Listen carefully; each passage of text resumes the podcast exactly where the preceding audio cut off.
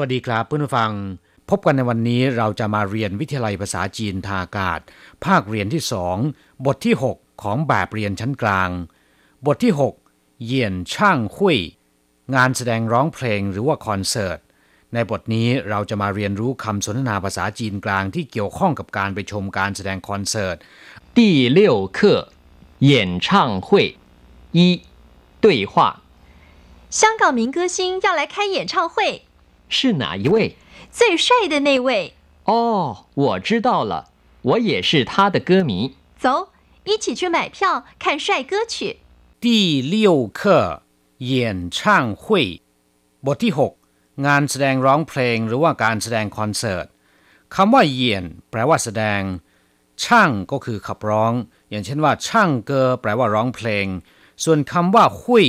แปลว่างาน ซึ่งจะมีผู้คนมาชุมนุมกันจำนวนมาก เพื่อทำกิจกรรมอะไรสักอย่างหนึ่ง อย่างเช่นว่ายิ่นต้งหุยก็คืองานแข่งขันกีฬา เยียนช่างหุยงานแสดงการร้องเพลงหรือที่นิยมเรียกทับศัพท์ตามภาษาอังกฤษว่าคอนเสิร์ต ต่อไปเรามาดูคำอธิบายของบทสนทนา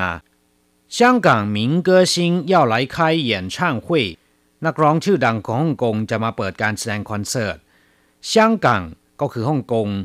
หมิงเกอชิง แปลว่านักร้องที่มีชื่อเสียงโด่งดัง หมิงย่อมาจากคำว่าโยหมิง ที่แปลว่ามีชื่อเสียง เกอชิงก็คือนักร้องนะครับเย่าไหล แปลว่าจะมาคำนี้แปลตรงตัวเลยนะครับไคเหยียนช่างคุยเปิดการแสดงร้องเพลงหรือเปิดการแสดงคอนเสิร์ตชื่อไหนเว่ยคนไหนล่ะ หรือนักร้องคนไหนล่ะที่จะมาเปิดการแสดง最帅的那位 คนที่หล่อที่สุด最帅ก็คือหล่อที่สุดคำว่า帅แปลว่าหล่อ ซึ่งเป็นคำที่ใช้ชมผู้ชายนะครับ ที่มีรูปร่างหน้าตา หล่อเหลา เรียกว่า帅ส่วนคำว่าจุ้ยแปลว่าที่สุด หรือแปลว่าสุดยอด最帅的那位那位ก็คือคนนั้น最帅的那位คนที่หล่อที่สุดคนนั้นอ๋อ我知道了我也是他的歌迷อ๋อ ผมรู้แล้วว่าเป็นใคร ผมก็เป็นแฟนเพลงของเขาเหมือนกันอ้อเป็นคำอุทาน ซึ่งมีความหมายอย่างเดียวกับคำว่าอ้อในภาษาไทย จะเห็นได้ว่าในภาษาจีนกับภาษาไทยคำอุทานจะออกเสียงคล้ายๆกัน我知道了ผมรู้แล้ว ผมทราบแล้ว หรือมีความหมายว่า ผมรู้แล้วว่าเป็นใคร知道ก็คือรู้หรือว่าทราบ我知道了ผมรู้แล้วหรือผมทราบแล้วว่าเป็นใคร 我也是他的歌迷ผมก็เป็นแฟนเพลงของเขาเหมือนกัน我也是ผมก็เหมือนกัน他的ของเขา歌迷แปลว่าแฟนเพลง我也是他的歌迷ผมก็เป็นแฟนเพลงของเขาเหมือนกัน走一起去买票看帅哥去ไปไปซื้อบัตรด้วยกัน ไปดูพ่อรูปหล่อกันเถิด เจ้าแปลว่าไปเป็นคำชักชวนนะครับ อย่างเดียวกับคำว่า let's go ในภาษาอังกฤษ一起去买票ไปซื้อบัตรด้วยกัน一起去ไปด้วยกันใหม่เพียวแปลว่าซื้อบัตรหรือว่าซื้อตั๋วผ่านประตู เรียกว่าใหม่เพียวขั้นช่ก็คือไปดูไปชม帅哥ก็คือ คนที่รูปหล่อหรือพ่อรูปหล่อ看帅哥去ช่วยเอไปดูพ่อรูปหล่อกันเถิด ครับผู้ฟังหลังจากทราบความหมายของคำสนทนาในบทนี้ไปแล้วนะครับ ต่อไปขอให้เปิดไปที่หน้า 28 ของแบบเรียน เราจะไปเรียนรู้คำศัพท์ใหม่ ๆ ในบทเรียนนี้ ศัพท์คำที่หนึ่งช่วยแปลว่าสง่างาม สะโอดสะอง หรือว่าหล่อนะครับ เช่นว่าถ้าจังแต่เจินช่วยหน้าตาของเขาหล่อเหลามากคำว่าช่วยจะใช้ชมเฉพาะผู้ชายนะครับ ถ้าเป็นผู้หญิงสวยจะเรียกว่าเพี้ยวเลี่ยงหรือว่าเหมยลี่ แปลว่าสวยงาม นอกจากแปลว่าหล่อเหลาแล้วเนี่ยคำว่าช่วยยังมีความหมายอื่นด้วย อย่างเช่นว่า แปลว่าผู้บัญชาการทหารสูงสุด เรียกว่าถงช่วยถ้าเป็นจอมพลเรียกว่าเหวียนช่วยศัพท์คำที่สองหมี แปลว่าหลง ลุ่มหลง หลงไหลหรือว่าขาดความสามารถในการวินิจฉัย อย่างเช่นว่าหมีเหรินแปลว่าทำให้คนหลงไหล มีเสน่ห์这位小姐很迷人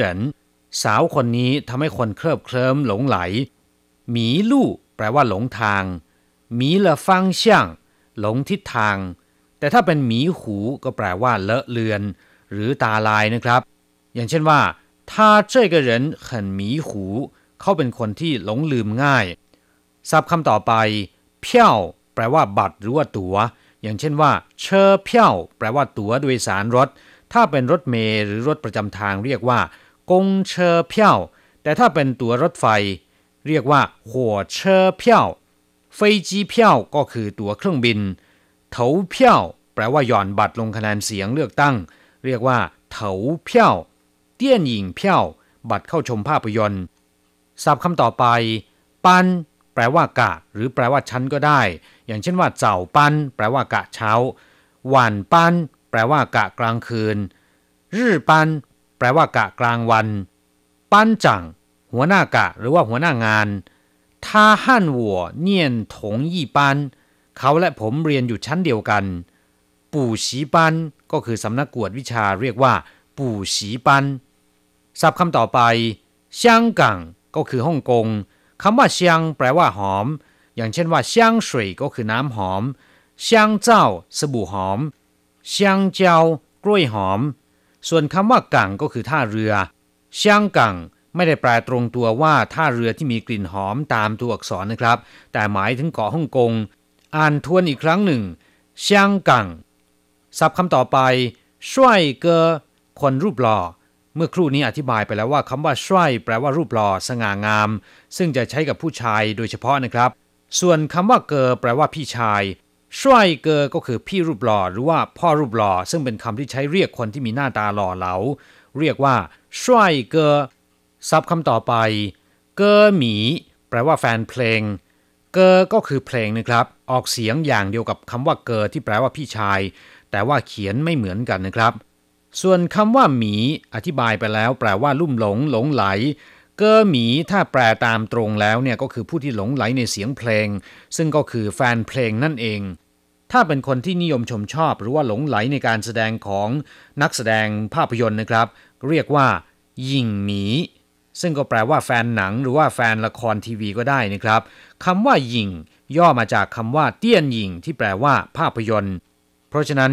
ยิงหมีก็คือผู้ที่หลงไหลในการแสดงภาพยนตร์ หรือแฟนหนัง เรียกว่ายิงหมีหมิงเกอซิง แปลว่านักร้องชื่อดังคำว่าหมิง ย่อมาจากคำว่าโยหมิง ที่แปลว่ามีชื่อเสียง นามกระเดื่องหรือว่าโด่งดัง ส่วนเกอซิงก็คือนักร้อง ศิลปินเพลง หมิงเกอซิงก็คือศิลปินเพลงชื่อดัง ส่วนนักแสดงภาพยนตร์ชื่อดังจะเรียกว่าหมิงหยิงซิงหมิงเตี้ยนหยิงหมิงซิงหมิงวาจา ก็คือนักวาดภาพชื่อดังหมิงชี่เยจา ก็คือนักธุรกิจชื่อดังหมิงจุยก็คือนักพูดชื่อดัง ศัพท์คำสุดท้ายไคเยียนช่างหุยเปิดการแสดงคอนเสิร์ต หรือว่าเปิดการแสดงร้องเพลงใครในที่นี้แปลว่าเปิดหรือว่าจัดนะครับ เยียนช่าง อธิบายไปแล้วแปลว่าการแสดงร้องเพลง ส่วนหุยหมายถึงงานที่มีคนมาชุมนุมกันมากมาย เพราะฉะนั้นเยียนช่างหุยก็คืองานแสดงคอนเสิร์ต ซึ่งจะมีคนมาชมกันจำนวนมากนะครับไครเยียนช่างหุยแปลว่าจัดงานแสดงคอนเสิร์ตกลับผู้ฟังหลังจากที่เรียนไปแล้ว ขอให้นำไปหัดพูดบ่อยๆ เราจะกลับมาพบกันใหม่ในบทเรียนถัดไป สวัสดีครับ